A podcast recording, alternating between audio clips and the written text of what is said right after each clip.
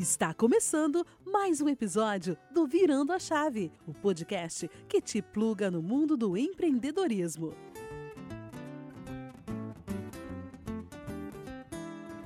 Bem-vindo, amigos do Virando a Chave. Hoje você vai conhecer a jornada de mais um ser humano em transformação que encontrou propósito ao longo da vida e decidiu virar a chave. Esse é o primeiro episódio da segunda temporada do podcast Virando a Chave podcast que te pluga no mundo do empreendedorismo. É, essa segunda temporada, para quem acompanhou a gente, ela era para ser diferente. A gente trouxe equipamento novo, a gente ia filmar.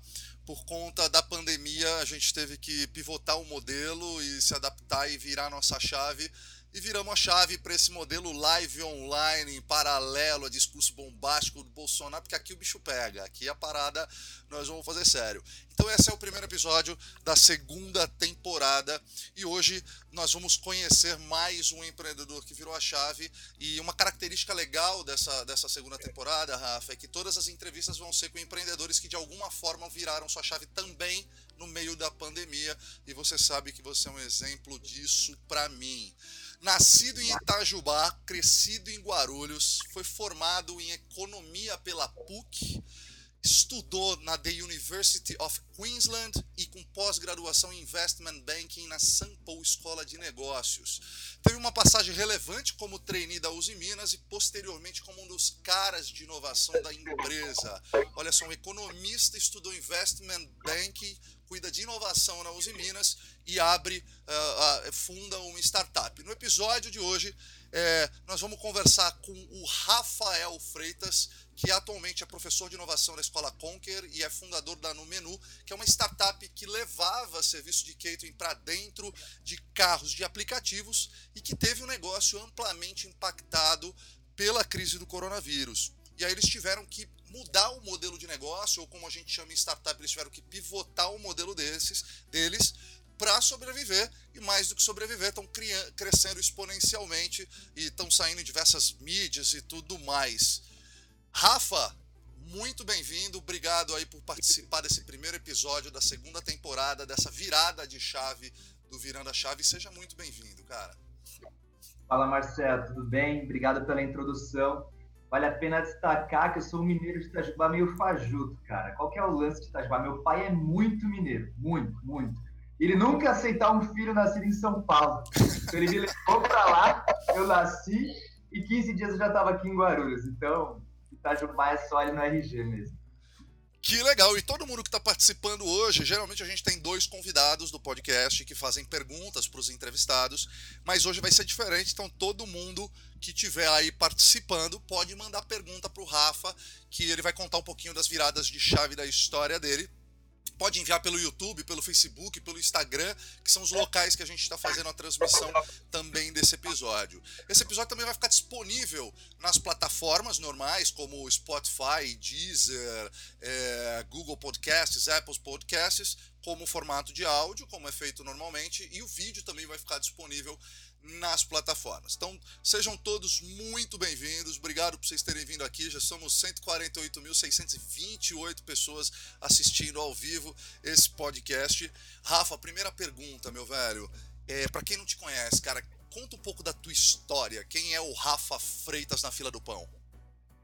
Cara, eu sou, bom, falando desse lado profissional, eu sou economista que passou por 10 empresas, 10 experiências profissionais antes de de fundar no menu, então eu entro muito nesse debate se de fato ter muita experiência é bom, em várias passagens é bom ou ruim. Trabalhei no mercado financeiro por um tempo, então Bradesco, consultorias econômicas. Depois fui para a indústria, então passei num trainee na Uzi Minas, no caso, na época, naquele ano tinha sido mais concorrido de todos os trainees do Brasil, e eu fui um dos que passaram lá, justamente porque eu fui em um monte de lugar. Todo mundo com aquelas faculdades mirabolantes, Inglaterra e tudo mais, e eu não apenas o fato de eu ter estagiado em vários locais. E na Uzi Minas, cara, eu tive a chance de, de estruturar a área de inovação da empresa. Só para você ter uma ideia na dor que é hoje ser um presidente de uma empresa siderúrgica, sobretudo a Uzi Minas. A Uzi Minas ela faz aço no segmento automobilístico. Então, Honda, Toyota, Ford são clientes da Uzi Minas. Mas se você pega o Tesla, que é um carro que está sendo vendido pra caramba lá fora, usa muito menos aço que os modelos tradicionais. Fibra de carbono, mais... né? fibra de carbono e alumínio. Então imagina hoje você como presidente de uma empresa siderúrgica tendo olhando o futuro desse jeito. Então a área de inovação era muito isso, buscando melhorias operacionais e buscando novos modelos de negócio pensando em aço, né? E aí, devido ao fato de eu estar envolvido com carro, sempre participando de workshops de mobilidade, carros autônomos, carros elétricos, eu tive a ideia da no menu e aí a gente fala melhor dela daqui para frente. Sensacional. Rafa, é, eu falo muito isso, cara. É, o que, que, é mais legal, cara? Você conversar alguém que a vida inteira fez a mesma coisa, trabalhou na mesma empresa e morou na mesma casa e sempre visitou os mesmos lugares, ou mais legal conhecer alguém que morou em vários lugares e tem mais histórias para contar? Porque quando a gente vai para o ambiente corporativo, é, isso é mal visto muitas vezes, né? Eu passei por sete empresas é, e tenho empreendido nos últimos quatro anos e eu sempre tive que explicar muito isso para Headhunter. Não, cara, eu mudei por causa disso e parece que toda vez que você precisa explicar muito alguma coisa, porque alguma coisa não está certa. Como, como que isso foi e por que que você escolheu? Eu quero entender primeiro como é que foi, foram essas escolhas, essas mudanças que você fez. E, cara, de onde você tirou economia? Um cara que, que, que no fundo ia trabalhar com inovação, ia montar uma startup, ia pivotar um modelo. Da onde surgiu economia, cara? Cara, falando de economia, por incrível que pareça, é uma das poucas coisas que eu acho que fizeram super sentido na minha vida nessa carreira. Economia é um curso muito aberto, cara. Acho que pelo, por exemplo, eu tive várias passagens por várias empresas porque de fato eu não me encaixava. Entrava na empresa, não era aquilo, não tinha, ver, não tinha nada a ver com o meu propósito, o que eu buscava profissionalmente. Porém, economia, cara, te dá uma visão muito ampla, cara. Você vê desde história, política, matemática, finanças, então você consegue ter uma visão um pouco mais holística assim do mercado. Mas, cara, sobre a sua pergunta, tem até uma brincadeira, né? Eu sempre fui um cara que curioso, que mudou muito estilo de música, esportes que praticou. Eu lembro de um dia um amigo meu que era um pouco mais na, na forma, né? Cara, tu muda pra caramba. Eu falei, porra, tu tá a mesma coisa. Então, a carreira, a carreira foi isso. Eu passei por muitas empresas que fizeram com que eu tivesse contato com diversos diferentes problemas para resolver que formaram o profissional que eu sou hoje. E eu acho que tocando uma startup me deu um bom, uma boa bagagem. Então, muitos problemas resolvidos fizeram o profissional que eu sou hoje. Que legal. Rafa, como é que foi esse teu projeto, cara? Assim, primeiro que tu veio de consultorias, né, cara, de parte financeira e tudo mais. Primeiro, como é que foi essa migração? Tu entrou no programa de trainee da Uzi Minas, né? E aí, como que foi essa escolha pela inovação? Foi uma escolha natural, orgânica, um chamado? Você sonhou com essa parada? É, foi na, no, na, na mãe Kizumba e ela falou: meu filho vai trabalhar com inovação, que é essa tua vida. Qual, qual foi a, a parada? Da inovação foi engraçado. Eu entrei na Uzi Minas, no trainee, eu era um economista padrão, planejamento comercial. Só que eu, tenho, eu tinha um diretor que é meu amigo pessoal, é investidor da Numenu. Ele começou a se meter nessas literaturas de inovação. E naquele início, ninguém entendia o que era inovação quatro anos atrás, cinco anos atrás. E ele falou, Rafa, me chamou na sala dele, e eu gosto das tatuagens, eu todo diferente do padrão corporativo. Ele falou, cara, tu é o cara mais esquisito aqui da Uzi Minas. Então, eu acho que é você vai tocar isso. Ele achava que inovação era isso, né? Era pegar um hipster e, e meter ali para dar uma viajada. Pois é, ele achava que era isso. Depois a gente percebeu que era processo, método, super. Bom, tem tudo uma metodologia por trás. Mas eu fui parar na inovação quase que por acaso, por uma visão do, do desse meu diretor, que até hoje é meu mentor pessoal. Ele falou, cara, vamos tocar, toma esses livros para ler. E foi super legal, cara. A Uzi Minas é uma empresa uma cultura do erro zero, então a gente deparou com várias dificuldades, porque para você inovar, você precisa ter pelo menos uma flexibilidade, um apoio institucional do erro.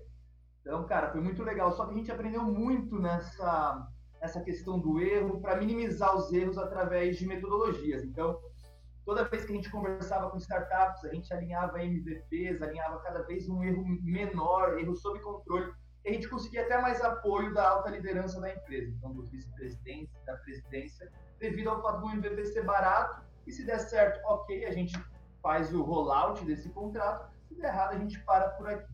Então, acho que isso foi muito legal. E, é, e o propósito dessa área de inovação nas Minas era, de fato, a cultura de inovação. E aí era engraçado, você começava a participar de umas reuniões, as pessoas já usando, não, a gente tem que fazer um MVP. Então, já começaram a usar esses termos. E lá a gente hackeou de maneira muito interessante a área de inovação. O nosso principal pilar na área de inovação da, tá? e a gente, como professor sabe bem disso, era a capacitação. Como eu fazia para dar workshops dentro da Uzi Minas sem gastar muito dinheiro, porque a inovação era o elo fraco da empresa, né? As startups prospectavam a, menu, a, a Uzi Minas para falar sobre IoT, Big Data, blockchain, falavam comigo que, que tocava área de inovação. Só que não necessariamente eu sentia a dor das áreas que tinham seus problemas resolvidos. O que eu fazia? Eu tentava ajudar a startup a entrar na Uzi Minas falando com mais pessoas e ao mesmo tempo tentava ajudar a RH da Uzi Minas a ter mais cursos. Eu falava para a startup, startup, gostei da sua proposta, em vez de você vir aqui fazer uma reunião comercial normal, me prepara uma aula do que você resolve. Então, se a sua startup é de IoT, se a sua startup é de blockchain, faz uma aula que eu vou meter um monte de executivo na sala para falar com você e aí você vai tocar. Cara, isso acontecia de um jeito muito legal, sem gastar nenhum dinheiro, com especialistas de fora. As startups iam lá, davam um workshop dela e saíam com seis, sete projetos para iniciar. Ou seja, eu sou meio contrário à figura do inovador, da área de inovação. Eu acho que a área de inovação tem que criar processos para que todo mundo inove. Não gosto dessa pressão, seja inovador. A empresa tem que criar processos. E esse era um caminho que a gente pensou, trazer as startups para capacitar as pessoas a encontrar projetos mais legais no, no dia a dia do trabalho deles. Rafa, você acha que esse foi o segredo? Porque assim, muita gente, é, principalmente aluno ou gente que me procura para falar desse tema, fala, cara, como é que eu consigo ser inovador dentro de uma empresa super tradicional que ainda pune o erro ou que ainda acha e você enfrentou isso na caruda, né, velho? Como é que foi essa parada? Foi realmente metendo louco e, ó, pega aqui, ó, vem cá, galera, chega aqui, ó, festa surpresa, botou a galera no auditório, era um monte de maluco de startup falando. Como é que foi essa parada, assim? É, como, é que, como é que tu levantou essa bandeira? Foi meio viral, assim, de, de ir conquistando? Conta um pouquinho disso, por favor. É... O lado bom é que eu tinha esse apoio desse diretor meu, que é o Hector, um cara venezuelano, ferrado, inteligente pra caramba, então tinha um apoio da liderança da Uzi Minas. O segundo, é bom deixar claro que a área de inovação das grandes empresas é o elo fraco, é onde todo mundo vai olhar e falar, aqueles projetos que não dão em nada, que trazem uns, uns moleques meio esquisitos para fazer reunião, sempre vai ter isso. Por isso, na área de inovação dos Minas, a gente criou uma metodologia que a gente chamava de Colabora-se, que eram quatro pilares. Capacitação, banco de problemas, vínculo com o ecossistema e comunicação. Isso era um ciclo. Explicando rapidamente, capacitação. A gente trazia as startups para capacitar os executivos da empresa para que eles conseguissem entender que existiam soluções novas. Blockchain, IoT, Big Data, enfim, várias novas tecnologias. Pessoas capacitadas encontravam problemas que eles não sabiam que tinham. E esse era o nosso segundo pilar, banco de problemas. Eram workshops de design thinking que a gente fazia com várias áreas da empresa que de 100 problemas que a gente conseguia encontrar nos primeiros 5 minutos, a gente fechava a, a, a atividade com 5 problemas. Esses 5 problemas eu levava para a diretoria e eles bancavam, patrocinavam um problema para resolver. Então, pessoas capacitadas encontravam problemas mais facilmente. Depois que a gente tinha esses problemas encontrados pela diretoria, eu levava, pro, fazia o vínculo com o ecossistema, que é o terceiro pilar. Abria fazia um Open Innovation, que é mostrar para aceleradoras, startups, universidades, incubadoras, que a Uzi Minas precisava de gente para resolver esse problema. Então, eu acredito muito que a inovação vem de fora, não somente de dentro, como são os grupos empreendedores e tal. Problema, vínculo com o ecossistema, startup encontrada, problema testado, resolvido ou não resolvido, vamos para o último pilar, comunicação. Então, comunicação é essencial para um, uma área de inovação, porque você precisa informar a instituição que você trabalha, a companhia que você trabalha, qual foi o sucesso, qual foi o fracasso, que aprendizado gerou esse fracasso, e aí fecha o ciclo. Pessoas capacitadas encontram problemas mais facilmente, e apresentam a, a dificuldade para as startups e se comunicam. Pessoa, se comunicando, pessoas capacitadas e por aí vai. Então, através dessa metodologia, a gente acredita que trouxe bastante coisa interessante para os Minas. Então, fechamos negócio com várias startups, fizemos MVP de 5 mil reais, que trouxe retorno de 25 mil reais no primeiro mês. Então, foi super interessante. Mas é importante ter um apoio e é importante não ser a pessoa responsável pela inovação. Pense em método, uma metodologia que permita que todo mundo possa ser inovador. E nem, e nem usa essa palavra inovação. Usa a palavra teste, usa a palavra erro, usa a palavra hipótese, validação, e talvez diminua a pressão dessa pessoa de surgir com novas soluções. Que legal, Rafa. Só respondendo o Antônio aqui que mandou uma mensagem. Antônio, ele vai falar sim da, da, da, virada de chave. Nós estamos ainda na primeira virada de chave. A terceira virada de chave dele foi. A segunda virada de chave dele foi dar no menu, que teve que pivotar um modelo de negócio agora na pandemia. Então, respondendo a pergunta, ele vai falar assim. É, Rafa, cara, quando é que morre o Rafa é, funcionário da Uzi Minas e nasce o Rafa empreendedor. É, isso foi um clique, foi da noite pro dia, é, era o teu sonho, foi um chefe cuzão que, que, você falou, cara, agora eu não vou mais. É, como é que foi esse processo? Cara, eu acho que o empreendedor não é somente aquele cara que larga um trabalho corporativo para fazer algo sozinho. Eu acho que eu sempre tive o perfil empreendedor por estar empreendendo novas atividades nas empresas. Então, antes de eu fundar no Menu, eu já tinha quebrado a cara um aplicativo que eu gastei uma grana e não deu certo, já tinha vendido anúncios de saco de pão, eu tinha feito algumas coisas como empreendedor. Mas, na caso da No Menu, não foi um caso de. Todo mundo fala, não, para você empreender, você precisa planejar. Tá, concordo, mas se a ideia vem na sua cabeça, tu vai fazer o quê? Esperar dois anos, juntar dinheiro para largar tudo? Então, eu vivi uma vida dupla trabalhava na, na Uzi Minas na parte da tarde e à noite tocava no menu com meu sócio. Cara, a gente chegou até a pilotar Uber para sentir a dor do motorista, para entender como era a vida do motorista de Uber para propor a solução para eles.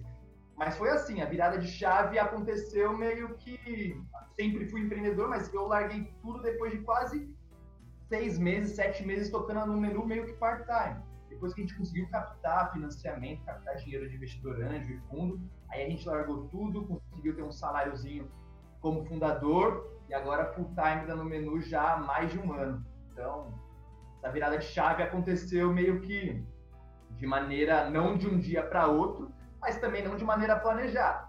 Eu tive que fazer, bom, eu quero empreender, eu quero tocar essa ideia, vivi uma vida dupla por muito tempo, vida corporativa e vida de empreendedor à noite. E aí vocês começaram do zero, né, Rafa? Assim, zero recurso, baixo investimento, é, vocês em paralelo, a, porque a, a, distância entre uma boa ideia e um bom negócio se chama execução. Mas é, tem uma fase interessante ali do planejamento é, que você precisa entender como é que vai funcionar esse modelo de negócio. Você disse que vocês foram, é, inclusive, pilotar o Uber. Pra, eu, eu queria que tu contasse um pouco dentro desse processo, o que, que você achou mais relevante e mais importante? Além de viver a dor do outro cara, foi um planejamento financeiro? Tu se preparou isso com, com, com quanto tempo de fôlego financeiro? Até para quem estiver escutando e pensa fazer essa virada de chave, como é que o cara se planeja? Qual é a etapa, a etapa mais importante?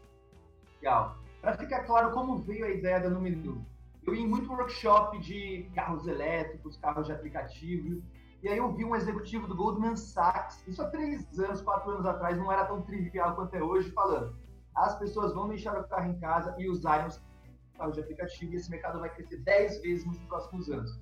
Eu falei, caramba, olha, interessante que aquilo na cabeça. Um dia depois eu fui, fui trabalhar e tinha esquecido o carregador de celular. Peguei meu carro, fui até um posto de gasolina, fui na loja de conveniência, comprei o carregador de celular mas estava com aquela informação na cabeça, porra, por que eu não vendo então essas coisas dentro do carro, né, do Uber? Porque no futuro, talvez as pessoas não vão querer mudar o trajeto da casa delas e tudo mais. Liguei pro meu sócio, dia 3 de julho de 2017, ele falou, cara, gostei, bora tocar essa ideia. Cara, começamos a fazer aquele negócio de recém-empreendedor, montar o Canvas, montar aquelas coisas que a gente aprende na internet de como empreender.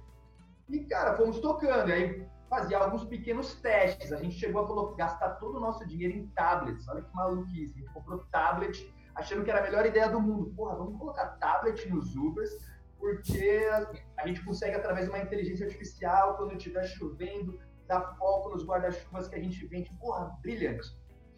Compramos um monte de. Então a gente não tinha muita ideia de MVP, de teste, era na cabeça.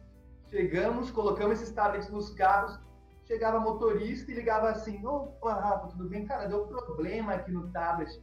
A gente, não, beleza, a gente atrás do motorista longe pra caramba, o tablet tinha desligado.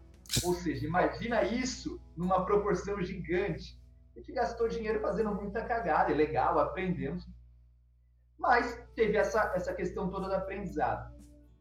Por sorte, cara, esse mesmo diretor meu de, inova, de da, da Uzi Minas que, que criou a área de inovação, ele adorou a ideia. E olha que maluco, ele, meu diretor de, de, na Uzi Minas, falou, cara, você tem que tocar esse projeto. saí e ele, e ele bancou, ele foi meu primeiro investidor anjo, cara. Ele e um amigo dele investiram no menu. E era um PowerPoint quase. Ele, tinha um PowerPoint com uma ideia, tinha gastado um dinheiro um pouquinho em tecnologia, colocou uma grana nossos primeiros investidores anjos, isso já permitiu que a gente ficasse um pouco mais tranquilo, não usando todo o dinheiro que a gente tinha guardado, porque não era muito. Então a gente, cada um colocou, sei lá, uns 20 mil reais no começo da empresa. A gente recebeu esse investimento anjo e aí começou a tocar a ideia. E foi muito legal, cara. Tipo, desde investimento anjo. Investimento anjo é muito importante falar que não são só pessoas que colocam grana, são pessoas que te conectam, pessoas que te dão mentoria. E muito louco, esse mesmo investidor anjo que é o Hector chegou e apresentou a Mondelez, que é a dona da Rose, da Trite, que foi nosso primeiro cliente. A gente chegou na Mondelez com 10 carros. Eu lembro do cara, um argentino, Max, ele falou: Puta, eu não sei como eu posso ajudar você. Meio que tinha que ajudar, porque o Hector era muito amigo de um diretor, né? Falou, caraca, vou botar na minha operação aqui pra vender 20 house por mês, velho. Irado, e a Mondelez virou uma puta parceira, no menu chegou a ter 2 mil quilos de salário em São Paulo, e foi super legal, mas se eu for dar uma sugestão, óbvio que eu falo para os caras se planejarem, mas não dá para você ter muito controle, que nem deve estar tá rolando ideia pra caramba nessa pandemia, que tem, tem tudo a ver com time. Se quer esperar para juntar o dinheiro, passa a oportunidade e talvez não faça mais sentido. Então, cara, não sei muito dizer, eu acho que dá para você ter, ocupar o seu tempo, e quando você empreende, é, é, é, legal, cara, é gostoso. Você não vê como um trabalho, tu tem um prazer de fazer aquelas coisas. Então, a sugestão dentro da forma é junta dinheiro e vai empreender. Mas se a ideia vem, mete o louco e vamos ver o que dá. O mundo põe o chão no seu primeiro passo. Né? Cara, quantas vezes durante essa jornada, Rafa, você teve a sensação que falou, fudeu, vai quebrar, vai quebrar, lascou, velho, vou voltar a procurar emprego. Passou alguma vez na tua cabeça em procurar voltar emprego e quantas vezes passou na sua cabeça que, a, que fudeu, deu merda? Não sei se passa todo dia, mas passa muitos, cara. Porque você, no mesmo dia de fundador de startup, vive uma montanha russa. Você fecha um cliente muito irado, fecha uma parceria muito irada, cai o sistema e você perde um monte de motorista. Então, no mesmo dia, tu, tu vive um, um turbilhão de sentimentos. Eu acho que a vida numa empresa é muito bacana. Eu não ligo de ter chefe, não ligo de ter horário. O que me faz diferença é entrar numa reunião e falar de coisas que eu não acredito. Isso para mim não faz mais sentido, cara. Se entrar numa empresa, vender algo que você não compraria, algo que você não acredita, isso eu não vivo mais. Então, para mim não tem nenhum problema ter chefe, para mim não tem nenhum problema ter horário de entrar e sair. Meu problema é entrar num lugar que eu não acredito no que eles fazem. Isso para mim não acontece mais no menu. Eu entro numa reunião para falar no menu e é leve. Eu acredito no que eu vendo, não acredito no que eu faço do serviço, que ficar muito mais fácil fechar negócio, coisas do tipo. Não atuo nunca mais, entro numa reunião para falar de algo que eu não acredito. Eu acho que esse é o grande, a grande diferença entre empreender em algo que você ama e trabalhar numa empresa. Boa, cara. Boa. O que, que você teria feito diferente aí até agora? Estamos falando por enquanto de no menu até, até pandemia, tá? Depois a gente fala dessa virada de chave, mas eu queria entender desse primeiro passo da no menu, não sabendo de pandemia, não sabendo das coisas que iam acontecer. O que, que vocês teriam feito do começo, assim, que você acha que teria, sei lá, perdido menos tempo ou acertado mais, gastado menos dinheiro? Muita coisa, muita coisa. E eu, eu tô resolvendo isso agora a gente vai explicar melhor essa virada de chave, mas provavelmente eu tô fazendo tudo diferente do que eu fiz na, na no menu cara. A gente gastou dinheiro que não deveria gastar, a gente contratou gente, às vezes, que não precisaria estar, a gente aceitou exclusividade com indústrias que talvez não precisava estar. Então, acho que hoje a gente teria. É, e a gente era muito apaixonado no modelo carros. Muito, muito, muito apaixonado. A gente precisou de uma pandemia arregaçar tudo para a gente se tocar e falar, cara, vamos olhar os econômicos aqui desse processo, desse modelo, porque não está dando muito certo. Precisou dessa pandemia para a gente acordar quase, mas a gente ficou muito apaixonado pela solução da no menu, o que era difícil da gente se libertar e falar para os investidores, cara, a gente precisa mudar a rota da no menu. É muito difícil isso quando você tem investidores, tem e assim, a Numenu é um modelo diferente. A Numenu tem investidores que fazem parte da nossa rede de amigos e isso mexe muito com a sua reputação. Então você toma muito cuidado para fazer qualquer coisa. Então imagina a pessoa investiu um recurso dele, que ele juntou dinheiro, te deu porque ele acredita em você como empreendedor, acredita, também no comida e você fala, cara, aquele modelo não vai dar certo, a gente vai fazer outra coisa totalmente diferente. Isso é muito difícil, mas a gente deveria ter tido mais sangue frio antes. Mas assim, é um arrependimento, é algo que eu deveria ter feito diferente, só que foi ótimo que eu tive essa questão, ah, eu e o meu sócio tivemos essa questão de mudança, essa pivotagem justamente no modelo muito interessante agora. Então, a questão da, da pandemia gerou um timing, um discurso interessante para o que a gente está se propondo fazer agora. Eu acho que, olhando para o passado, várias coisas eu teria feito diferente, mas se eu não tivesse tomado na cabeça da, as várias vezes na, no carro, eu teria fazendo totalmente errado agora no número home, né, no menu condomínio. Então, aquele monte de aprendizado, aquele monte de erro está fazendo com que a gente faça uma, uma startup nova, muito mais eficiente, muito mais sem olhar muito números a galera, os investidores gostavam muito de números de crescimento. A gente conseguia crescer muito fácil, só que às vezes a gente não conseguia ter uma, uma, um economic saudável, talvez. Mas porque, cara, não existe erro. Várias startups estavam fazendo isso naquela época. Hoje a gente já está muito mais pé no chão. Óbvio que a gente tem uma questão de exponencialidade, de escala, mas hoje o crescimento é muito mais pensando em break-even a operação, ou seja, ter uma receita maior que os custos todos os meses, do que de fato crescer e ver o que vai acontecer depois que a gente estiver muito grande. Legal, cara, você falou uma coisa muito interessante, né, Rafa? A gente fala bastante isso lá na Conquer.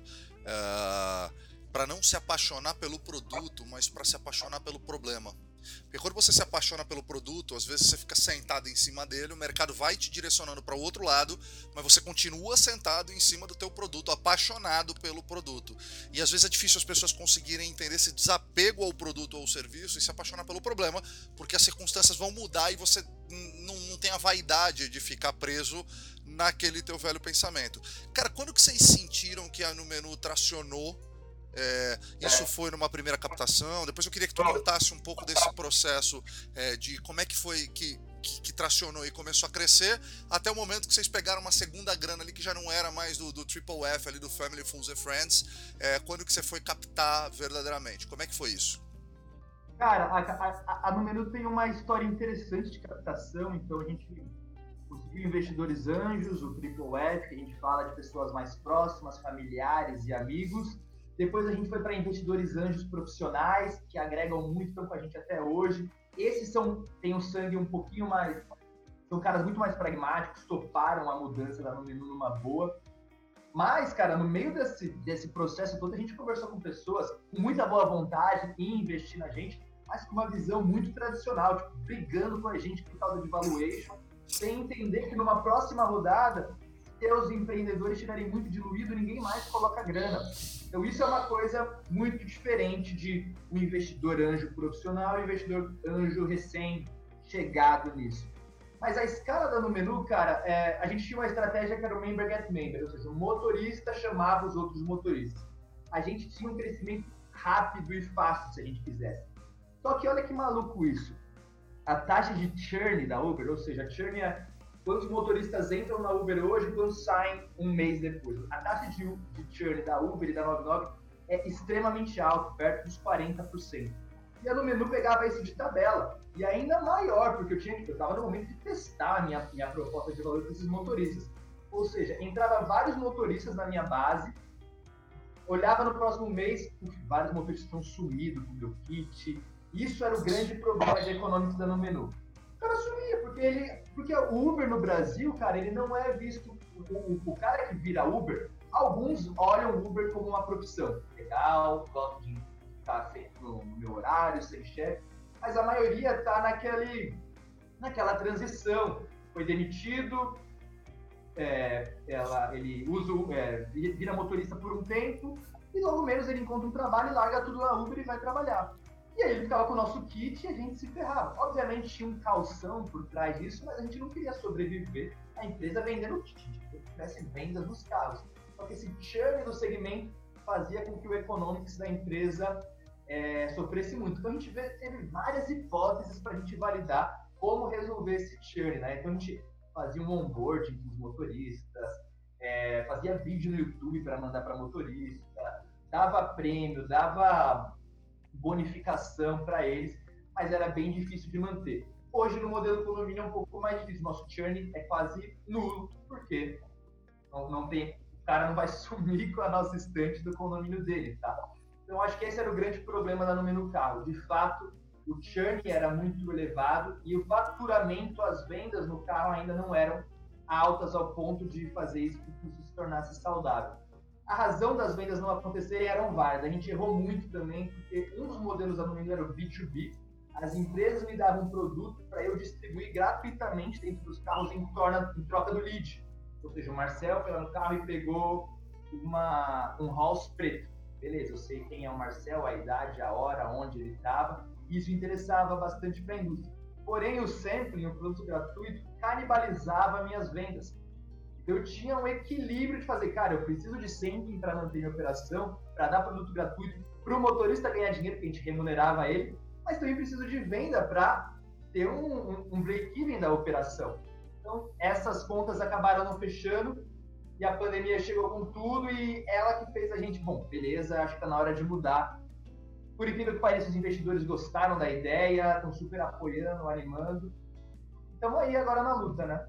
Cara, é, é, um negócio complexo, né, cara? Para quem não conhece, se parece simples, mas olha só, é, você tem que ir no motorista da Uber para vender para um consumidor final. Então é um B2C2C, né? Porque às vezes você fala de um B2B que é eu vendo para uma empresa, às vezes você fala de um B2B2C que eu vendo para uma empresa que vai chegar no cliente, no meu cliente final, e às vezes você fala de um B2C2C, que você vai num B2C, porque a Uber não tem nada a ver com isso, você vai direto no motorista, que vai vender. Então isso era uma coisa que é um produto de baixo valor agregado, você não vendia relógio de ouro, você vendia chocolate, bala, que por mais que você botasse uma margem alta, você ia ganhar um, dois reais ali no negócio, não é um volume absurdo, mas você tinha outras propostas de valores no mesmo modelo de negócio, mas que você descobriu conflitantes.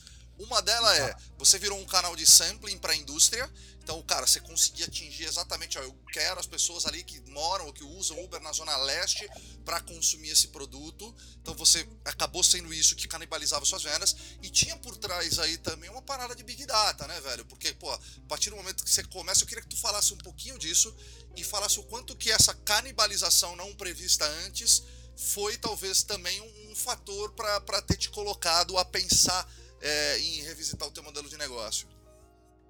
Na verdade, é, é B2B, 2 C, 2 C. Jesus amado! Eu fazia uma parceria com a indústria, a indústria me dava o produto, eu ia atrás de um motorista, o motorista vendia para o passageiro final. Mas a questão do, do sampling, esse, esse trade-off que a gente tinha que ficar atento, é porque sampling, numa crise dessa, é a primeira coisa que os caras cortam. Não tem sampling. Então, imagina, com 2 mil carros, Vamos supor que a gente dava 100 samplings para um motorista no mês. 2 mil carros, isso dá 200 mil samplings por mês. Cara, é impossível um mercado com tanto budget para dar sampling para a gente. Então, isso a gente começou, quando a gente era pequenininho, fazia sentido. Boa, fechando um negócio, isso faz com que a gente tenha uma, uma graninha aqui. Só que no momento, se a gente quisesse crescer, a gente precisava ter um mix muito bom de produtos dentro do menu para que as vendas fizessem com que a operação se bancasse. Então a gente teve esses vários momentos aluno, cara, não, vamos focar em sempre. Focando em sempre, a gente começou a ver que não era tão fácil, tipo, a indústria estava em dificuldade, que não era sempre que tinha produto para ativar. Não, vamos focar em venda, beleza. Chegava lá, você tem uma ideia, cara, isso é um número absurdo, cara. 60% dos brasileiros pagam Uber com dinheiro. Caramba. 60... Caramba. Caramba louco, né? E isso na, no menu ainda era maior, era 80%. O Uber foi muito popular no Brasil por causa da, do problema de infraestrutura nosso, né? Não, o Uber não é um serviço para rico, classe média alta. É um serviço meio que para o brasileiro. Todo mundo usa. O fato de táxi ter sido um produto premium por muito tempo, o fato do ônibus às vezes não chegar na região das periferias e tal, a galera usava Uber. Então, é um, é um, é um serviço que atendeu muita gente de periferia e tudo mais. E, e isso, cara, o fato da, das pessoas usarem muito dinheiro para comprar, imagina que é o seguinte, você tem 10 rea, 15 reais no seu bolso, a sua corrida vai dar 10. Você compra o que dá com 5 reais ali na mão. Então, era 80% das nossas vendas eram em dinheiro. Então, a gente tinha um, um trabalho de evangelização das pessoas cadastrarem um cartão de crédito muito forte. Então, a gente pegava parcerias com, com essas fintech, é, PayPal, é, PicPay, para dar cashback. E aí tentava ativar algumas pessoas via pagamento digital. Mas era muito difícil, cara. Então, o, o ticket médio dentro de um carro era de 7 reais. Então isso fazia eu precisasse fazer muitas vendas. E é muito louco que alguns termos de startup assim, né? a gente tinha um CAC, ou seja, quanto eu gastava do comercial mais gastos de marketing dividido por motoristas ativos, só que eu não conseguia calcular o LTV, que é o lifetime value, do meu passageiro. Só, só para quem, não, só quem não entende, Rafa, CAC é custo de aquisição de cliente, é quando você paga efetivamente, quando você investe para trazer um cliente, e o lifetime value é o quanto tempo o cliente ficava como teu cliente recorrente, o quanto que ele te entregava de valor nesse período, certo, Rafa? Exato. E por que é difícil eu calcular o LTV, o lifetime value da no menu? Embora eu tivesse 2 mil motoristas, que é um número legal para você contar para sua mãe, o número de motoristas Ubers em São Paulo são 200 mil. Então, para uma pessoa pegar um, número, um carro com no menu e pegar de novo, a estatística jogava contra. Então, era difícil de eu calcular a reincidência dos meus usuários, diferente do meu modelo atual, que fica muito melhor, eu consigo ver uma taxa de reincidência alta, que se prova valor do seu serviço. Lá no menu, não não sabia se o Marcel comprou uma vez, a próxima vez que ele foi ele voltava a comprar. E aí você fica em dúvida, cara. Será que ele pegou e acabou não comprando porque não gostou da primeira vez? Você só saberia isso se você tivesse, sei lá, 70%, 80% dos carros, talvez você teria mais, mais feliz. Cara, tem alguma coisa curiosa de Big Data e de, de análise que vocês fizeram, de hábito de consumo dentro de carro de aplicativo? Um negócio interessante. Tipo, eu não, não acho que não vai ser surpresa para muita gente, mas pelo menos os dados mostraram. As pessoas que consumiam house preto, não, muitas pessoas que compravam camisinha compravam house preto também. Porque tem, tem, uma total relação. É, é anticoncepcional. House preto é anticoncepcional, é praticamente essa a relação, é anticontraceptivo. Então, house preto deve ter uma mágica. Ô Rafa, que dica que você dá aí para alguém que não tá se sentindo inspirado indo numa reunião para falar coisas que não acredita, mas que depende financeiramente disso, mas que tem medo e não sabe como virar a chave, cara, que, que tipo de dica que você dá aí, você que passou por isso? Cara, virar a chave não necessariamente é você largar tudo para empreender, você pode virar a chave na sua forma de pensar também. Teve uma vez que eu estava conversando com um amigo do meu pai, e o filho dele era. E eu nessas crises profissionais, passando de empresa em empresa, e o filho dele era piloto de avião. E o filho estava reclamando que não ia passar o Natal com a família porque estava voando. E aí o pai dele falou uma coisa simples para ele, filho, olha, se você potencializar as coisas ruins do trabalho, tu vai ver problema sempre, cara. Você não tá vendo que você tá conhecendo vários lugares, conhecendo novas pessoas, etc, etc.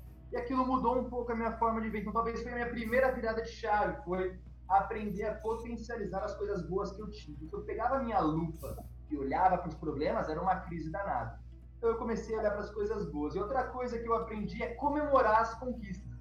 Acho que a gente, não sei se o ser humano é assim, a gente tende a muito valorizar nossos momentos difíceis. Então, provavelmente todo mundo aí que teve um momento difícil na vida lembra. Porque ouviu uma música triste depois, ligou para um amigo e, sei lá, pensou um monte de merda. Só que quando teve coisa boa, vida que segue, faz parte. Isso no trabalho a partir do momento que você consegue é, ensinar, o seu, é, meio que adestrar o seu cérebro a comemorar as pequenas vitórias, você vai começar a perceber que a sua vida tem muitas coisas boas acontecendo. Então, a primeira dica que eu dou é, é aprenda a comemorar suas pequenas conquistas, suas pequenas vitórias da vida. Isso vai ver que você está em movimento, tá? Então, acho que uma das grandes grandes lances, isso no empreender, empreender é muito importante, mas na nossa vida pessoal também é. A gente está aqui, o nosso foco é esse a gente normalmente quer uma ponte que chegue no nosso foco, a gente não percebe os degraus. Então, eu falo para as pessoas pegarem esse trajeto e dividirem em várias pequenas vitórias. E, sempre, para perceberem que estão em movimento. Está cada vez mais perto de onde ela quer chegar e está cada vez mais longe de onde ela estava. Então, acho que isso vale a pena. Acho que minha primeira virada de chave foi perceber e aprender a comemorar as pequenas vitórias. Que legal, tem um livro muito bom do Jeff Olson que chama The Slight Edge, que fala exatamente disso, né? É, e também recomendo um, um, vídeo do Simon Sinek que ele fala isso, cara. Se você for todo dia na academia, ficar uma hora, você chega em casa você não vê nada. E aí você vai no dia seguinte, você olha de novo, você não vê nada. E você vai no dia seguinte, você olha, você não vê nada. De repente, do nada, parece que deu um estralo e que seu corpo mudou. É muito louco isso que você falou, cara, porque tem muita gente que, que, que, que vai pela fuga da dor empreender e muita gente que vai pela busca do prazer. E é importante que empreender é doloroso e nem sempre é prazeroso. É que não existe certo e errado, pode ser para todo mundo, mas não é que todo mundo tem que empreender. Porque eu já vi gente falar assim, cara, eu quero empreender porque puta, eu não aguento mais trabalhar tanto. Eu falo, cara, então você tá no lugar errado, velho. Não, eu vou abrir uma franquia para eu ficar mais tranquilo. Não vai ficar. A vida de empreendedor é bastante romantizada. Cara, você vai, não tem chefe, mas você tem sócio que pensa diferente de você, você tem clientes metendo pau em você na internet, você tem investidores te cobrando, você tem família vendo que sua renda está caindo bastante, você tem você que está deixando de fazer um monte de coisa pela falta de grana, então tem que pensar bem, cara, mas se eu for falar algo que eu gostei muito da vida de empreender, é a flexibilidade, então você é dono do seu tempo, você acaba tendo mais flexibilidade de fazer, e esse negócio de viver uma vida com mais propósito, entrar numa reunião e acreditar no que você está falando, talvez essa seja o grande diferencial. Mas, de novo, acho que a vida corporativa tem seus desafios, é muito legal e não vejo nenhum problema, acho que está muito no perfil de cada um. É, empreender no CNPJ dos outros é gostoso pra caceta também, né, velho? Porque Pô, tá, você tá zero risco, teu fixo tá ali, se você errou, você vai tomar uma comidinha aqui, uma ali, vai errar, vai aprender pra caramba, vai ser treinado, vai ter ferramenta, infraestrutura, sem contar o 13 terceiro, férias, essas coisas não vou nem colocar na conta, porque se você se, se você começar a botar muito na conta, ser muito racional, você fala, é só tem que ser muito louco para empreender. Rafa, no menu vinha numa crescente com algumas dificuldades operacionais pela complexidade do business, né, cara? De novo, porra, você conversava com uma indústria que te fornecia produto para você fazer sampling com motorista de aplicativo para vender para um cara final que concorria com a tua venda e ao mesmo tempo tirava uma big data que lá na frente poderia ser interessante, mas também você só estava em 1% da quantidade de carros com aplicativos e que o churn, o turnover ou o giro dessas pessoas era muito grande. É, antes mesmo da pandemia já tinha caído essa ficha de que esse modelo de negócio demandaria botar muito dinheiro e gastar muito esforço para dar certo? Ou foi só na pandemia que essa parada veio forte que vocês se ligaram? Cara, já. Já, mas a gente, a gente tinha. Acho que isso vale a pena para quem trabalha com inovação e para quem entender. A gente tem um pipeline de ideias a serem testadas para de fato falar, beleza, não dá. E a nossa última testada, nosso último teste foi fechar uma parceria com uma puta loja de conveniência gigante aqui do Brasil e usar a marca deles dentro dos carros. A gente falou, bom, será que a marca deles gera credibilidade, fazendo com que as pessoas comprem os produtos? Cara, a taxa de conversão foi muito parecida e aí aquele gente falou, cara, a gente precisa, tipo, igual design thinking, agora dar uma divergida de pensamento, olhar as várias possibilidades. A gente começou a ver lá loja de conveniência em ambientes corporativos, loja de conveniência em condomínios residenciais, loja de conveniência em ônibus, loja de conveniência em metrô. A gente começou a olhar vários mercados. E aí chegou o um momento que a Unilever, uma puta parceira nossa, falou que tinha esse interesse. Olha, condomínios residenciais é uma boa. Cara, a gente fez um flyer. lembra daquela gente conversando do daquele MVP da Whirlpool, que a Whirlpool lançou a geladeira que não existia? eu conta, vou contar para e você você que me contou, eu vou contar. O Whirlpool lançou na internet geladeira é hipermoderna, digital, 20 mil dólares, só tem 200 disponíveis. Cara, os caras esgotaram isso rapidinho. É, o Whirlpool mandou uma mensagem, obrigado, você acabou de participar de um teste e agora a gente sabe que essa geladeira de fato tem uma demanda para comprar. O Dropbox fez parecido e a gente fez isso também. A gente soltou um flyer que viralizou na internet 300 síndicos num dia vieram falar com a gente. Falou, Opa, existe algo aqui. Então a gente somou tudo, foi tipo, bem no timing da pandemia, que as pessoas não precisavam sair de casa, lançamos um flyer. Galera, que tal ter uma loja de conveniência dentro de condomínios residenciais? A galera gostou e aí a gente correu atrás de deixar tudo pronto para ir atendendo os diversos síndicos e condomínios que tinham vindo atrás da gente. Cara, é, é muito louco, porque é, isso foi no meio da pandemia, né, Rafa? Isso foi, sei lá, que dia, e é que a gente falou pro pessoal, pessoal, vai para cá. Os nossos funcionários, né? A gente falou, pessoal, a gente infelizmente teve que cortar parte do time, porque não tinha mais como fazer, diminuiu o salário dos fundadores, diminuímos vários, tudo que a gente tinha para diminuir, tipo, diminuiu mais de metade da nossa folha de pagamento. Triste, infelizmente. Você lembra que dia que foi isso, Rafa? Você lembra exatamente que dia? Sei lá, 15 de março, mais ou menos por aí, 20 de março? Ah, não sei, não sei. Agora Devo ter nos históricos aqui, mas agora eu não lembro. Mas eu lembro que foi num dia que meio que. Acho que foi num domingo para uma segunda que eu mandei uma mensagem pro meu sócio, que é o cara que de fato fica mais na operação, que cuida e executa toda essa operação de distribuição. Eu falei, cara, fala pro pessoal ficar em casa. E a gente não sabia o que, que era aquilo. Tipo, todo mundo falando que era super tenso, mas a gente achava que era rápido. Sei lá, deixa o pessoal em casa uma semana e ver o que rola. Porque o cara tinha muito contato com o motorista. E isso é um problema, né? O motorista ficava pegando os gringos no, no aeroporto e a gente não sabia. Então, cara, manter a galera em casa. Só que assim, foi ali foi o começo, vivia no menu em decadência total, percebendo que os faturamento estavam caindo, os motoristas não estavam mais rodando. E aí a gente falou, cara, vamos fazer isso em condomínio.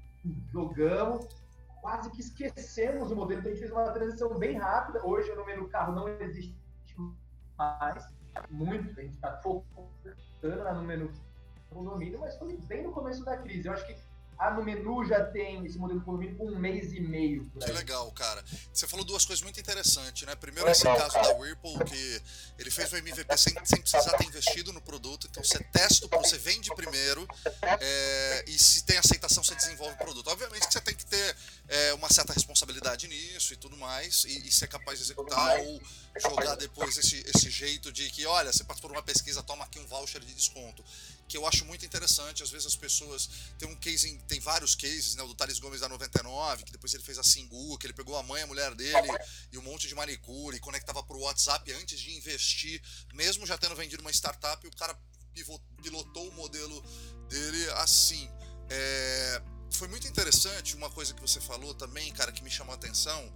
Que é, primeiro vocês começaram a perceber, e isso precisa ter muita sabedoria e humildade para você entender que o seu negócio não está indo bem que o modelo do teu negócio é mais complexo do que você imaginava. Admitir isso deve ser indigesto pra cacete. É, e, eu, e eu imagino que deve ter sido indigesto, mas no momento que vocês perceberam que o negócio estava indo mal, vocês começaram primeiro a, cara, peraí, vamos pensar para que lado que a gente vai. E aí, cara, para mim o pulo do gato aí foi você ter co-criado com um grande parceiro teu que era a Unilever na época, o modelo que é hoje. E, e, quando eu falo pra galera, vamos gastar sola de sapato, sai do escritório, velho, vai lá conversar com o cliente, que é lá que a parada acontece, a galera acha que é exagero, acha que, pô, é chavão, olha lá o ex-ambeviano querendo trazer pra cá.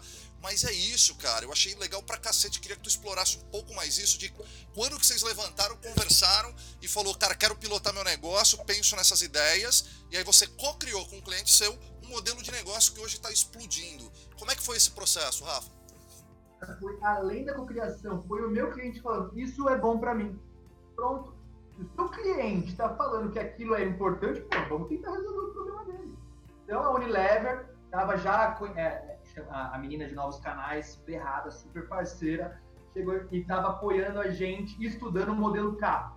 Ela tinha todo o nosso dashboard e ela tinha lá suas inseguranças, ela estava vendo que os faturamentos não subiam tanto. Ela falou, cara, vocês não pensam em ir para condomínio? E ela me falou isso num dia que a gente estava fazendo um puta workshop com vários motoristas em empresa. Tem motoristas novos. E naquela época a gente ainda estava super apaixonado no modelo carro. A gente falou, bom, vou estudar melhor. E aí a gente não, não é uma, simplesmente uma cocriação. Eu acho que a gente aprendeu um pouco disso. A gente ficava muito apaixonado pela ideia e não ouvia o que os clientes estavam falando. Se o cliente está falando, cara, é, ah, no carro não interessa muito para mim agora, ou eles não estão pagando mais pelo sampling, é porque se esgotou aquele modelo. Tipo, no menu era uma ideia legal, sexy, no começo, só que começou a se esgotando. Não sei. A gente começou a ter alguns concorrentes, veio um, um, inclusive uma empresa de fora dos Estados Unidos investida pela Uber, que não conseguiu, contratou os heads de várias grandes empresas de mobilidade, não conseguiram tocar a empresa, quebraram antes da gente.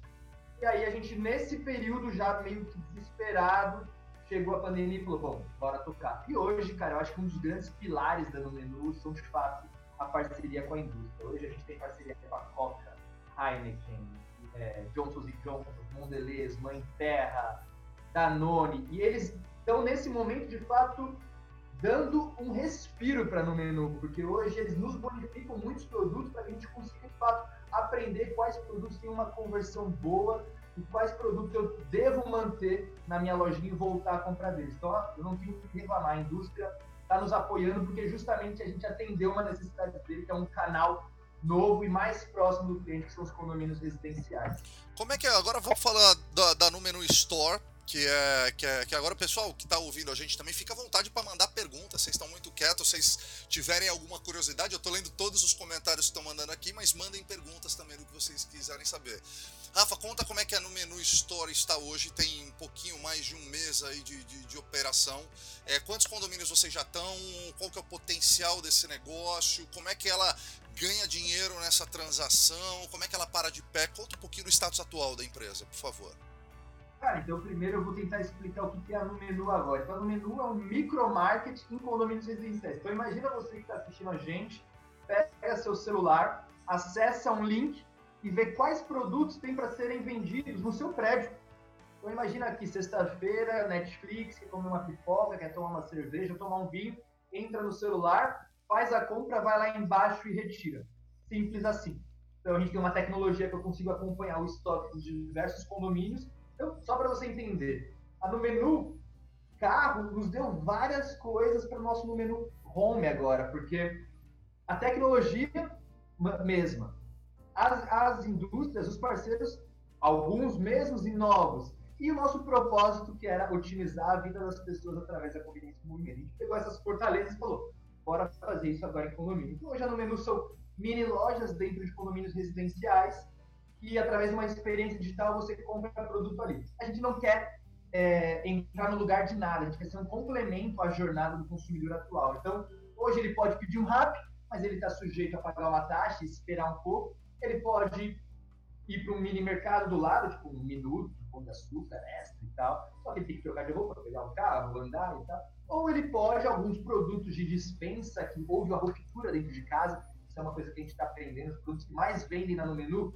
são aqueles produtos que você já tem o hábito de comprar, mas por alguma razão teve a ruptura, teve um. acabou. Então, leite condensado você sempre compra, mas acabou. Tem lá embaixo. Atum, molho de macarrão, macarrão, ser. Mas assim, de longe o que mais vende na nossa loja são bebidas alcoólicas. Né? é, tem muito a ver com, acho que tem muito a ver com o momento. Cara, veio, é. veio pergunta da queridíssima Heloísa Camarinha. Só tá em São Paulo ou já foi pro interior, Rafa? Não, por isso é uma coisa que a gente aprendeu muito falando no carro. A gente tinha uma estratégia de crescimento falando no carro muito exponencial. Queria ter muito. Agora com a menu a gente é mais contida, a gente cresce em cápsula. Hoje a gente atua em São Paulo, no bairro, no raio de 5 quilômetros de Pinheiros. Isso deixa uma operação mais eficiente. A gente entregando valor para esses prédios que a gente está atuando, a gente vai ampliando o raio. Então, hoje a nossa estratégia é muito mais contida porém muito mais eficiente. Então hoje a gente só está em São Paulo, mas a gente está crescendo aqui. Porém, a gente tem um modelo de negócio que é licenciados. Então imagina que você é um recém-empreendedor, quer empreender e gostou da ideia da Numenu. A gente dá a tecnologia da Numenu para você, para que você possa vender os seus produtos nos condomínios aí do seu bairro. Então, imagina que você é de Itajubá a cidade onde eu nasci. Vamos falar de Itu, vamos falar de Itu, que a Heloísa é de Itu e ela quer empreender. E ela falou, cara, legal, vou botar no meu condomínio isso aí. Ela te procura, Rafa. E aí, qual que é a parada? Qual que é o, o procedimento aí? Você é de Itu e você quer empreender, e você gosta do modelo do menu, acha que tem tudo a ver com time. A gente disponibiliza a nossa tecnologia, não cobra entrada grandiosas como uma franquia, mas você fica responsável pela operação. Então, suponha que você tem 10 síndicos amigos em Itu. Você coloca a lojinha da no menu, ou a sua lojinha, se você quiser chamar de Elo Lojas, coloca a lojinha no menu, só que a gente dá uma tecnologia que permite que o seu cliente compre via celular e que você, da sua casa, acompanhe o estoque de cada um, a ruptura, a hora de fazer reposição e tal. Esse é um modelo que a Numenu gasta 10% do tempo estudando, mas a gente está vendo que já é uma coisa muito pedida pelo mercado, que é o modelo SaaS, né? Modelo de software, software é, a gente fornecer a nossa tecnologia em troca de alguma mensalidade ou em troca de uma parte das vendas. Então, explicando um pouco assim, a nossa estratégia de expansão pode sair daqui, tá? Isso é um modelo, então, você está conversando com um cara de uma startup, então, às vezes não está muito clara a ideia, isso é uma coisa que está na nossa cabeça. Já estamos testando com dois executivos, um no Rio de Janeiro, outro em Belo Horizonte, para ver se valida. Mas se vocês acharem uma ideia legal, é vamos, vamos fazer agora, Rafa. Agora nós vamos criar um outro startup junto, dentro da no menu, spin-off, com a porra toda, todo mundo ao vivo. Cara, o Antônio Nitre aqui perguntou como o condomínio contrata e como a empresa entra para o seu menu de cada condomínio. Tá, deixa eu tentar responder três grandes parceiros por ordem de preferência. Primeiro, sempre o nosso cliente final, o cara que compra o produto. Segundo, síndicos barra condomínios. E terceiro, a indústria. O nosso cliente final eu já comentei, a gente está entregando um serviço novo, deixando o cliente mais próximo de uma experiência de compra de produtos da necessidade dele. Então a gente tem um, um NPS muito alto, a gente tem uma taxa de reincidência muito alta, ou seja, a gente está vendo que o cliente gosta da experiência no menu. Segundo é o condomínio, e aqui é, é o grande lance. É totalmente gratuito para o condomínio, é totalmente sem dor de cabeça para o condomínio, ou seja, no menu coloca de graça a loja no condomínio do, do síndico, e toda a reposição é a gente que faz. Eu até falo brincando pro síndico, cara, você só vai ouvir falar da menu para comprar coisa. Comigo você não fala mais nada. Se a gente. Só se você quiser tirar, que ainda não aconteceu, mas a ideia é eu entrego a loja da menu para ele sem custo nenhum e faço a reposição sem custo nenhum. A gente é responsável por isso. E caso haja fraude, roubo de produto ou sumiço de produto, a menu se responsabiliza também. A única coisa que a gente exige é estar próximo de uma câmera do condomínio para mitigar essas fraudes. E por incrível que pareça, na verdade não tão incrível, acho que para quem acredita no brasileiro, nosso índice de fraude é muito baixo. Então, essa, esse novo modelo autosserviço é uma realidade já em coworkings, em, em vários locais, e o condomínio está se mostrando bem eficiente.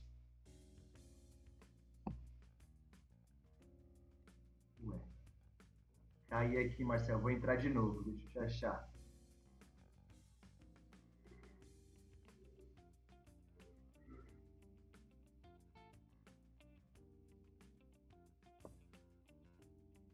Tá me ouvindo ainda, Marcelo? Agora só a galera do YouTube e do Face que estão ouvindo a gente. A live caiu, cara.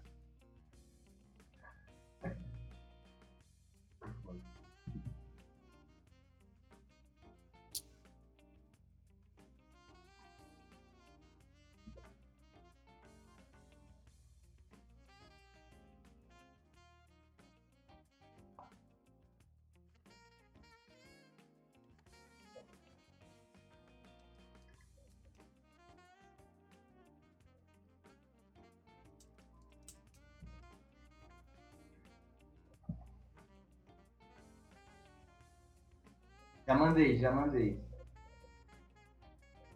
Oxi. Boa, caímos, mas voltamos. Caímos, mas voltamos. Não sei o que aconteceu. Mas estamos aqui de novo. Um tempo? Porque tá dando para praticamente uma hora que a gente está é, na live. É, eu acho que foi. Aí ele travou aqui, eu já disponibilizei esse.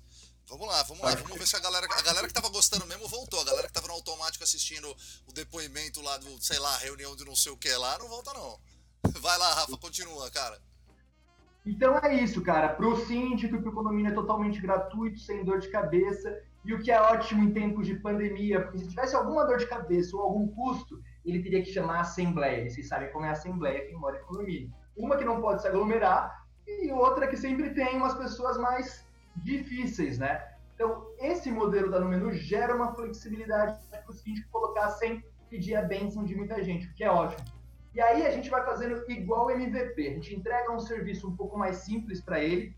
Caso a performance do condomínio seja boa, a gente vai entregando, dando um upgrade na nossa loja, colocando uma geladeira, geladeira de sorvete, geladeira de cerveja, geladeira de Coca-Cola, geladeira, enfim. Então a nossa estratégia é entrar, ouvir o que os clientes estão achando, o que eles estão pedindo e dando uma melhoria no serviço aos pouquinhos. Então, esse é um trabalho de como se fosse um key account da no menu ele é responsável por 20 lojas e ele está se relacionando com os síndicos, ouvindo o que, que eles estão pedindo, o que os clientes estão ouvindo, para aumentar o faturamento. E aumentar o faturamento vai tanto melhorar o mix de produto quanto melhorar o serviço que a gente oferece. Então, colocar uma geladeira, colocar uma estratégia de trade marketing lá e etc.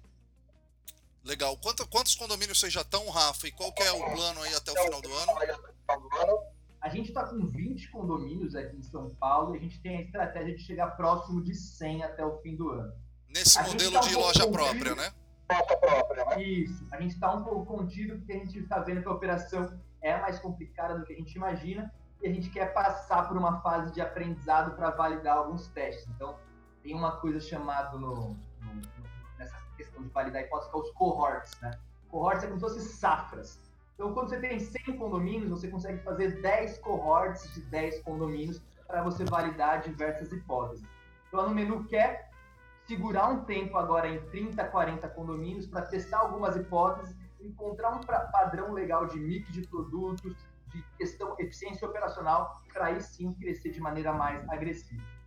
A gente tem uma fila de espera grande devido àquela ação que a gente fez, devido ao fato de a gente ter saído na mídia, mas hoje a gente tem uma persona clara, qual tipo de prédio, qual tipo de cliente a gente quer ter, porque a gente está focando nos early adopters, pessoas jovens que têm um acesso à tecnologia melhor, para depois a gente começar a pensar mais aqui em Guarulhos, por exemplo, na Zona Leste e tal. Hoje está no raio de Pinheiros, um perfil mais redondinho do público de lá. Quais são as suas vias de remuneração aí? Tem alguma coisa que vem da indústria? Tem alguma coisa que vem da venda do produto?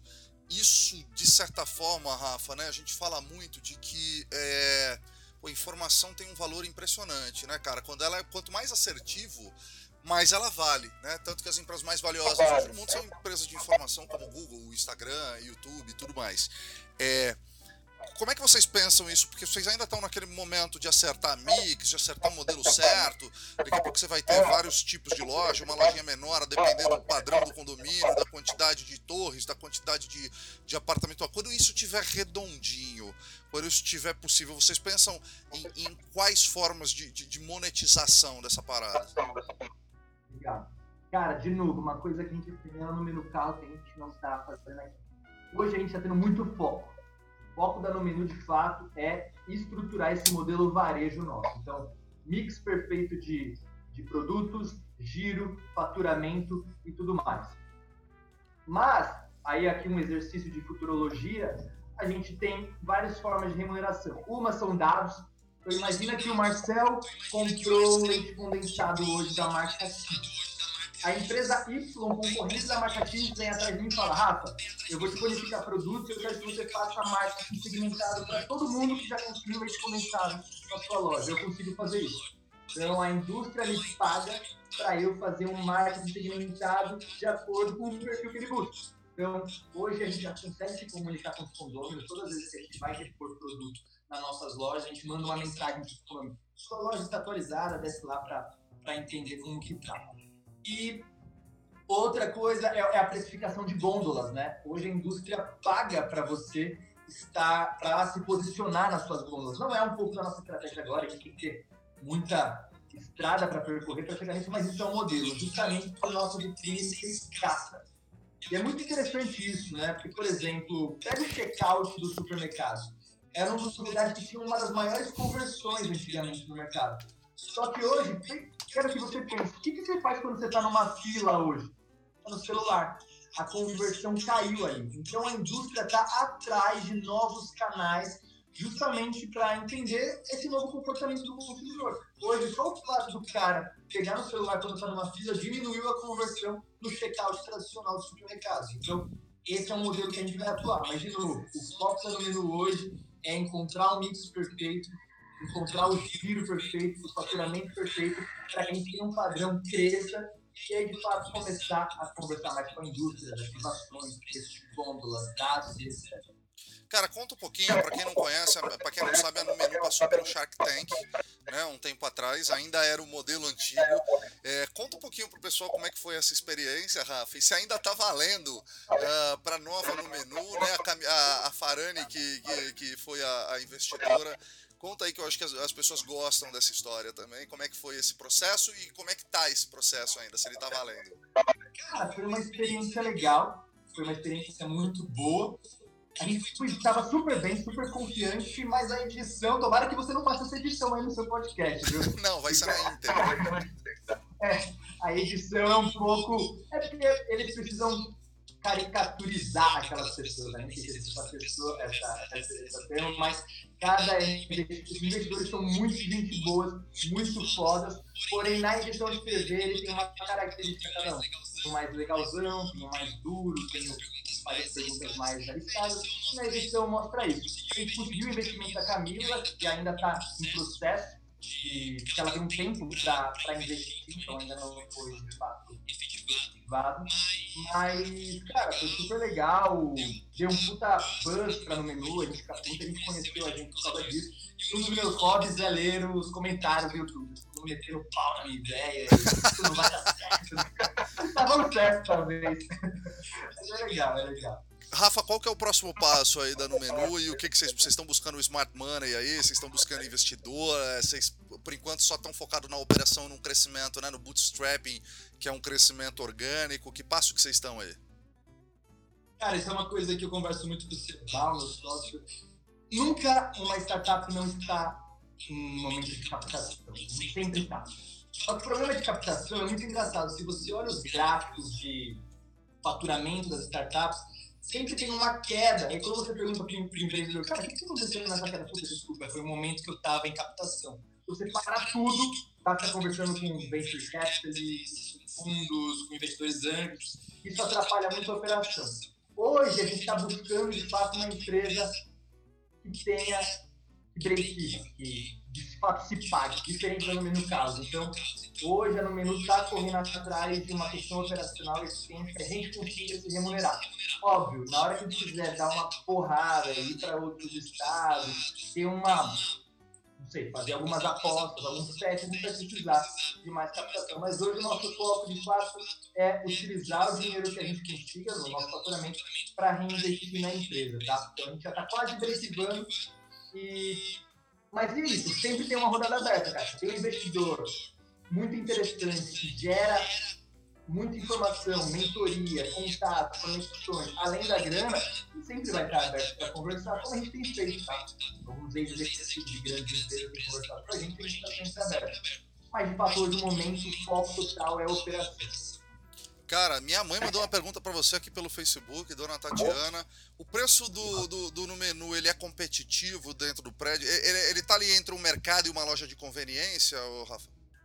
Perfeito, Marcelo. O, o preço é extremamente competitivo. Ele está entre o mercado de aproximação, que é Minutos, Samarché, é, Dia, e as lojas de conveniência, lojas de remitência, Select. É muito interessante ouvir dos clientes, porque eles ficam surpresos. Eles acham que, pelo fato dessa conveniência que a gente está levando de estar na casa deles, quase o preço seria muito elevado. Mas não. O produto tem uma competitividade boa, sobretudo porque a indústria nos apoia. Um dos nossos relacionamentos com a indústria é de fato ter um preço legal, porque a isso é muito louco, eu estou aprendendo com. A elasticidade dos preços é muito interessante.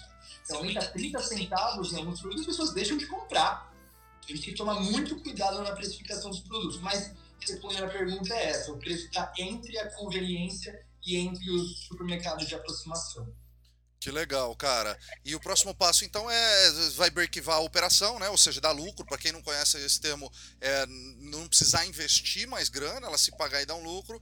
Você arredondar essa operação e bancar o crescimento dela, ou de forma orgânica, onde você vocês mesmo abrem as próprias lojas, ou através dessa parceria, onde você ganha mais exponencialidade a partir do momento que você é o software, você dá inteligência, a pessoa, ela, vamos supor, eu tenho meu prédio aqui, eu acho que tem potencial, eu vou lá, converso com vocês, você me orienta qual que é o mix ideal, você me dá tecnologia, é, eu faço o investimento que precisa fazer na lojinha aqui, é isso, e, e aí uh, tem aí um. Eu uso a sua plataforma e eu me rentabilizo, me remunero e te pago um equity, alguma coisa assim. Não, não é nenhum equity, né? A gente, a gente pega um pouquinho da, das vendas, assim, que é quase muito baixo perto do faturamento dele, mas isso em quantidade gera uma coisa legal. Eu gosto muito desse modelo, mas, de novo, isso custa 10% do nosso pensamento agora.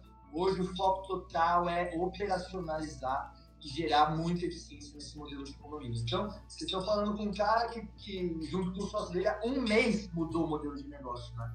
Então, tem muita coisa que a gente está aprendendo, muita coisa para aprender, muita coisa acontecendo. Então, de fato, o foco hoje operacional e eficiência. Que legal, Rafa, que legal. É... Cara, qual uma dica aí que você pode deixar sem ter. Porra, chegou um brother teu e falou, Rafa, pô, eu quero montar um negócio aqui, tem uma ideia boa aqui. O que, que você fala para ele? Quais são as três primeiras coisas que você fala para ele fazer? Rafa, eu sei que tem um, essa resposta ela é meio é, difícil de dar, mas é, se fosse fácil eu mesmo faria. Eu preciso chamar uns monstros igual você para dar essa resposta. O que, que você falaria pro cara, pro cara fazer primeiro? É engraçada essa pergunta, porque eu aqui no meu grupo de amigos, normalmente quando as pessoas têm uma ideia de empreender, eles vêm atrás de mim. Rafa, o que, que você acha? Aí eu até falo, eu chego assim, Rafa, preciso te contar uma ideia de empreendimento. Eu falo, olha, antes de você, porque as pessoas, quando ainda são recém-empreendedoras, elas têm medo de contar a ideia porque acham que as pessoas vão copiar. Primeiro ensinamento, se a sua ideia é fácil de copiar, não faça. Não é uma boa ideia. Se é fácil, a barreira de entrada é fácil, então talvez não seja muito fácil de copiar. Não, bom, não quero ser tão religioso, só estou dizendo que comumente, quando você tem medo de contar a ideia por ser muito fácil, alguém vai copiar com mais facilidade. Outra coisa que eu falo pro cara é, cara, antes de você me contar a ideia, dá um Google e busca o que, que é o MVP, né? O Minimum Viable Product, ou Mínimo Produto Viável em português. E aí, antes, porque todo mundo quer abrir um aplicativo, quer fazer um monte de coisa, eu falo, cara, antes de você fazer, gastar essa grana, tenta validar a hipótese da dor que você está querendo resolver. Resolva um problema da maneira mais simples possível, às vezes até sem tecnologia, e aí sim você tem a sua ideia ou a sua, o seu problema de fato validado para resolver. Então, minha, minha grande ideia, minha grande sugestão é aprenda a, testar, a ter hipóteses para validar a sua ideia. Eu lembro que a minha mãe, ela é, ela é de Itajubá, ela manicure, pedicure, então ela não é muito dos mundos dos negócios, né? Então ela, ela estava muito curiosa para saber o que eu fazia na área de inovação da, da, da Usina. Eu falava, mãe, é a área responsável por testar todas as ideias da maneira mais rápida e barata possível. Então é isso que eu sugiro para os empreendedores. Aprenda a testar a sua ideia da maneira mais rápida e barata possível, porque provavelmente você pode estar errado. Então, ele, esses testes vão te dar respostas. Essa é a minha, minha grande sugestão aí para quem está pensando em empreender. Show de bola, Rafa. Cara, vamos para a última parte aqui, que é o terceiro bloco, que a gente faz um ping-pong. É, na verdade, eu hackeei aqui a Marília Gabriela e eu gosto de fazer um ping-pong. Inclusive, você foi uma das pessoas que me sugeriu isso lá no começo do podcast, porque tem alguns podcasts que fazem eu acho muito legal, porque a galera vai te escutando, começa começa a, a, se identificar contigo e quer entender também o que, que passa na cachola aí, quais são o seu, qual que é o teu background aí de informação. É, primeiro, cara, o que, que é empreender para você, meu velho? resolver problema. Tem que ser resposta ping-pong ou tem que ser mais? Eu tenho que, eu tenho que fazer mais? Do jeito que você quiser. Se quiser entrar em mais detalhes, achar pertinente, manda bala. Tem que resolver problema, cara. Eu acho que essa é a graça. Acho que o nosso sistema econômico tem suas falhas, mas de fato, quem resolve o problema de verdade é remunerado por isso. Então, empreender de fato é você ter um problema para resolver e se debruçar em cima dele. O que, que é inovação, Rafa? Inovação é algo novo que gera valor. Qual rotina de trabalho aí, apesar de empreender, mas qual rotina de trabalho que tu não abre mão, assim, que tu tem que fazer todo dia?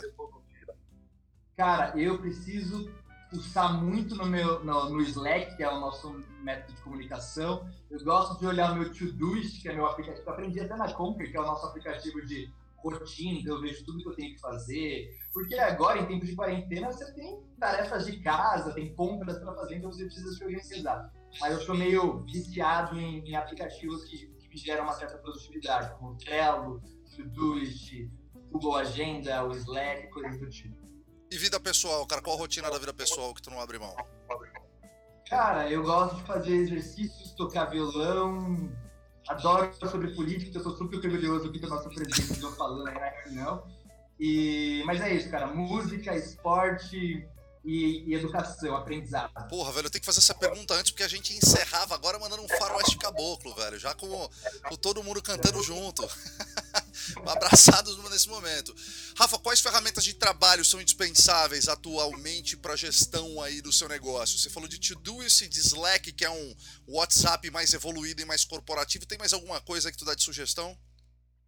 Cara, eu acho o Trello muito legal, não somente para produtividade profissional, como pessoal. Acho que o Trello, voltando àquele papo que a gente estava falando das quick wins, das pequenas vitórias, o Trello te ajuda muito nisso, né? A partir do momento que você tem várias tarefas para fazer e, e, ela te mostra em modelo Kanban, né? Backlog, to do, doing, done, você vê que você está em movimento. Legal demais, cara.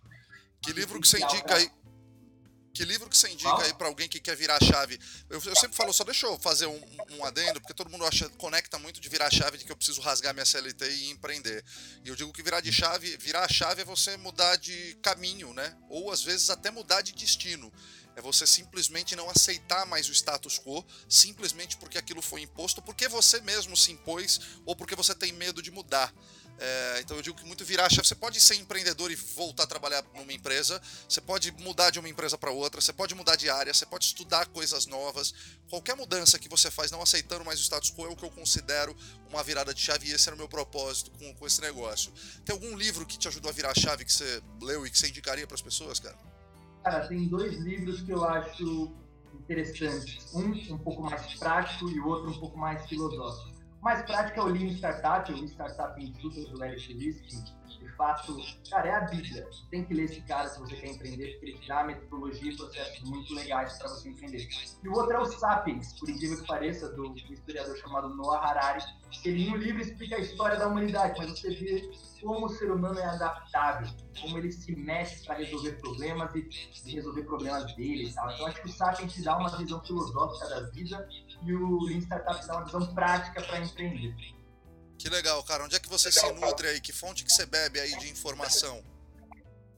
Cara, eu adoro Harvard Review, The Economist. E agora eu sou o cara mais rápido de YouTube, cara. Por incrível que pareça, eu entrei de cabeça no YouTube e tô começando a ver bastante vídeos e também outro podcast o dia inteiro. Então, além do Virando a Chave, que eu adoro, Growthaholics da Ace, muito bom. Master of Scale, muito bom. A Tela, o podcast da Stella com a Digonati, fudido, um dos melhores que tem. Então, acho que, pensando em empreendedorismo, Growthaholics, Virando a Chave e o podcast da Stella, de fato, são os melhores agora. Que legal, cara. Quais três perfis você recomenda às pessoas que querem empreender ou que querem virar a chave seguir nas redes sociais? Perfis, cara, eu gosto muito do Amuri Pin, que é um, um, presidente da ABS Startups, se eu não me engano agora. É. Gosto muito. É, era. Não, ele é ainda o presidente da AB Startup, da Associação Brasileira de Startups. Amuri Pin fala coisas muito legais. Gosto do, do, do, próprio perfil da Conquer, que dá vários insights muito legais, muitas dicas de livros muito bons. Outro perfil interessante, cara. Eu gosto de seguir o. o, o é, cara, o sobrenome do cara é difícil pra caramba, mas acho que é Pedro Vargetner, que é o cara da RIS, que é o do Growthaholic. Esse, de fato, é um dos pioneiros no mundo dos startups aqui no Brasil, sabe tudo e faz posts muito bons. Não vou nem soletrar, cara, então procura aí presidente, dono da É o Pedro Weingartner. Também não sei soletrar. Eu só sei porque ele se apresenta lá no Growthaholics, por isso eu sei o sobrenome dele. Eu conheço, por ser mentor de startups, eu conheço. O Pedro, pessoalmente, é um cara incrível, cara. Rafa, se tivesse dinheiro, se, se, se você não precisasse pagar a conta, cara, se tivesse dinheiro infinito, como é que você passaria o resto da sua vida? Cara, eu faria. Eu sempre estaria trabalhando com algo. Eu acho que a gente precisa estar resolvendo os problemas de alguém, usando a nossa mente para ajudar as pessoas, mas não estaria morando em Guarulhos, talvez. estaria morando em Maresias com a Nu Menu Maresias, né? Pode ser, pô. Boa, boa, boa chance. Cara, qual que é teu sonho? Cara, meu sonho é ter uma vida interessante. Uma vida interessante, é, estar satisfeito com a vida que eu consegui, uma família bacana, tendo meu tempinho para me equilibrar, tocar meu violão, fazer meus esportes cara, sei lá, ajudando recém-empreendedores, eu gosto muito de fazer mentoria de startup, e meu sonho é simples, ter uma vida interessante, conhecer pessoas, resolver problemas, e é isso. Qual que é a tua próxima virada de chave?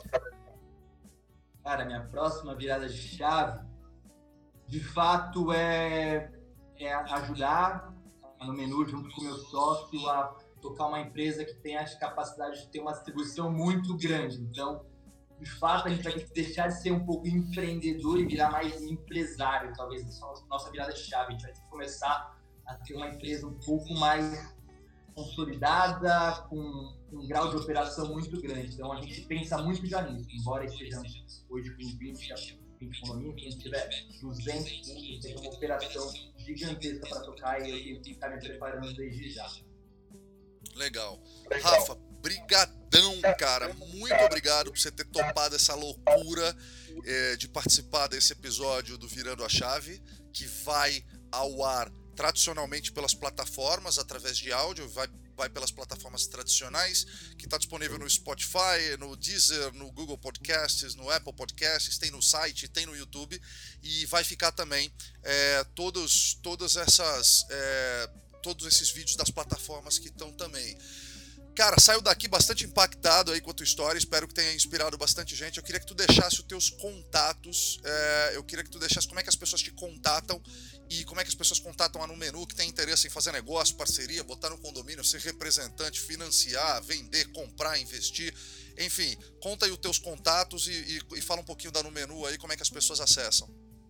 Show. Cara, primeiro, obrigado pela oportunidade. Você já é um cara que me inspira há muito tempo. Parabéns pelo que você está fazendo com o ecossistema de empreendedores. A gente precisa de pessoas como você. Obrigado. Faz aqueles comentários indigestos no LinkedIn e tal, maravilhoso e tal. Mas hoje, para me encontrar, cara, o Instagram é esse, Rafael Ribe Freitas. O, Instagram no menu é no menu Store. No LinkedIn, vale a pena procurar Rafael Freitas no menu, porque meu nome é muito comum. E o site está no menu, caso você queira colocar no seu condomínio, www.numenu.info, vai ter um pequeno formulário, menos de um minuto, tu vai estar lá na nossa base, a gente vai entrar em contato com vocês. Beleza, Rafa. Muito obrigado, muito obrigado a todo mundo que participou. Eu espero verdadeiramente que esse episódio tenha gerado qualquer reflexão, qualquer insight que tenha gerado para qualquer pessoa que escutar ou que escutou e que a partir de hoje vocês tenham mais coragem, mais vontade para virar a chave de vocês. Se vocês quiserem se conectar com a gente, a gente tem um grupo no Telegram focado só pro, pro, pro, pro, pro virando a chave para a gente trocar informações. O link vai estar na descrição aí desse vídeo e desse áudio. Não deixa também de enviar os comentários, críticas, sugestões ou feedbacks pelas nossas redes sociais. É tudo arroba podcast Virando a Chave no Facebook, Instagram, LinkedIn e YouTube. E no nosso site www.virandoachave.com desculpa, www.podcastvirandoachave.com.br. Se você quiser conhecer um pouco mais sobre minha rotina, depois que eu virei minha chave, segue lá no Instagram ou aqui no ou, ou, lá no LinkedIn ou aqui no Instagram, onde eu publico bastante coisa aí sobre empreendedorismo, carreira, virada de chave, liderança e por aí vai. Se estiver curtindo aí pelo Spotify, não esquece de clicar no botão seguir para você saber os próximos episódios. Se você ouvir isso pelo iTunes também, deixa lá a sua avaliação, dê o seu feedback, deixa suas estrelinhas lá pra gente muito obrigado. Um ótimo final de semana para todos vocês e até a próxima. Valeu, Rafa!